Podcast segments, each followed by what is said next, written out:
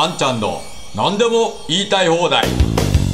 皆さんこんにちは。あんちゃんこと安藤博です。本日もあんちゃんの何でも言いたい放題ということでお話をしていきたいと思います。えー、秋葉大臣が集中放火を浴びておりまして、まあ、いろんな 選挙の話とか、あるいは政治資金の話とかですね、まあ、いろんなところがやっぱり今だっていうと、もう今まで、えー、出てこなかったことがもういろいろほじくり出されて、総攻撃を浴びていますけれども、まあ今回の対応で僕、私が一番まずかったなと思うのは、この週末の福島出張を取りやめたことですね。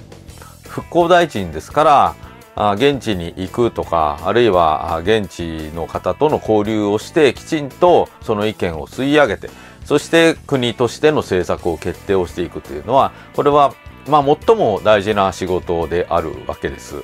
そして、まあこれが、まあ理由はよくわかりませんけれども、突然キャンセルをされたということなので、まあ、こういうことがあると、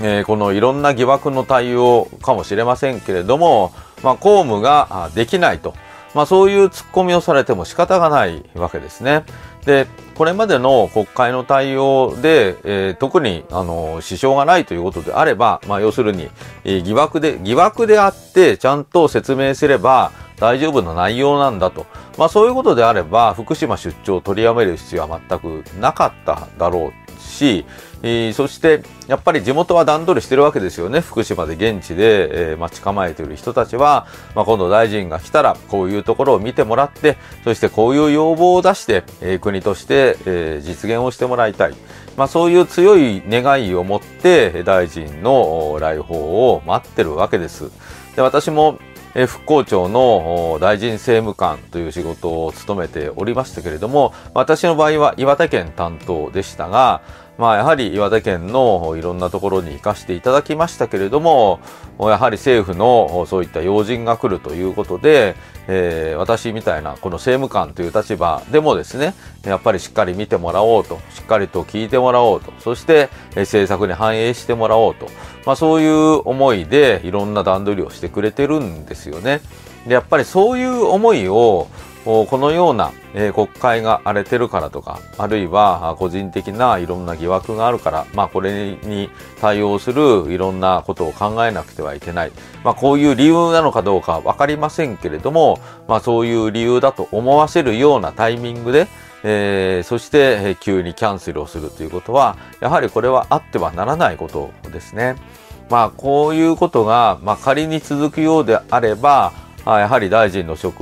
には今ふさわしくない人物であると。まあそういう判断をされても仕方がないということになってきますし、まあそれだったらもう一日も早く自ら辞職をされた方がいいんではないかと、まあそのように思います。私自身はこの秋葉大臣とはもうほとんどこう口も聞いたことがありませんので、まあどういう方かというのはよくは存じ上げませんけれども、まあえー、非常にね、あの、おとなしい感じの方でありました。まあ、あこういうね、えー、疑惑がある中で、えー、大臣としての大事な公務をキャンセルするというのは、これは極めて問題だと思いますし、まあ、こういう状況が続かないように、まあ、きちんと説明するところは説明をして、えー、そして、えー、ダメだと思ったら自ら身を引くと、まあそういうことは大事なんじゃないかなというふうに思います。まあ4人目の閣僚辞任となったら内閣にとっても大きなダメージだからお前絶対辞めるなよと言われているかもしれませんけれども、まあ、この状況が続いたら岸田内閣にとっても、まあ、ダメージだと思いますし、まあ、行くも地獄、進むも地獄、進むも地獄、引くも地獄というか、全門の虎、肛門の狼というか、まあそういう状況に今、岸田政権は陥っているような気がいたします。まあだから、あ年明けには内閣改造と衆議院解散だみたいな話が出てくるわけですけれども、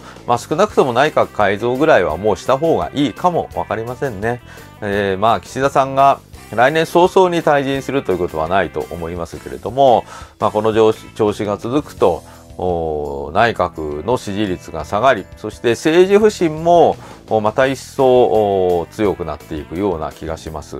そしてまたこれを追及する野党もですね、これを追及して、例えば大臣の首を取ったから、じゃあ、それで野党の支持率が上がるのかって言ったら、これ上がらないんですよ。全然関係ないんです。要するに、内閣の支持率が落ちて、岸田政権の支持率が落ちるけれども、政治不信が広まるんで、これだとですね、野党の支持率も落ちるんですよ。結局政治家の信頼自体が全部落ちるということになるので、えー、まあもちろん攻め立ててもいいと思いますけれども、攻め立てる一方で、こうやったら政権は良くなるんだと。俺たちは岸田内閣を倒してこういうことをやりたいんだと。まあそういうことを言っていかないと、共倒れというかね、どちらも落ち込んでいくと。まあそういう格好になると思いますし、今実際の野党の行動はそういう行動になってると思いますので、えー、俺たちはこれをやるんだという明確なね、えー、対抗軸。で、その柱になるのはやっぱり消費税廃止とか、まあそういうことになってくるだろうと思います。はい。ということで、本日もご覧くださいましてありがとうございました。ぜひ皆さん、チャンネル登録と高評価をよろしくお願いいたします。それでは、あんちゃんの何でも言いたい放題、また次回お会いいたしましょう。ありがとうございました。